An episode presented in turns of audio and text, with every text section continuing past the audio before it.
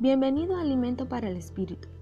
Hoy 12 de abril, Dios te tiene preparada una hermosa palabra que podemos encontrar en Lucas capítulo 12 versículos 27 y 28.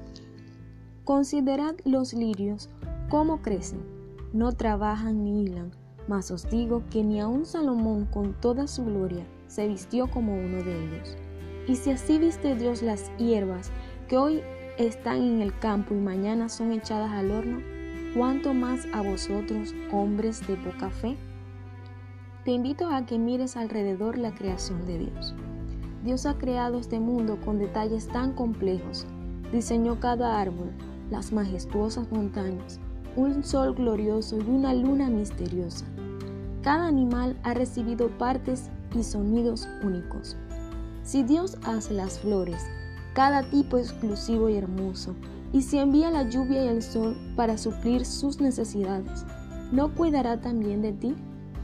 La perfección de la naturaleza, su sincronía y su creación maravillosa son muestras no sólo de su grandioso poder, sino también de su carácter amoroso y cuidadoso, para hacerlo todo en la proporción necesaria, en el equilibrio suficiente para cuidar y dar cuenta de cada uno de sus hijos.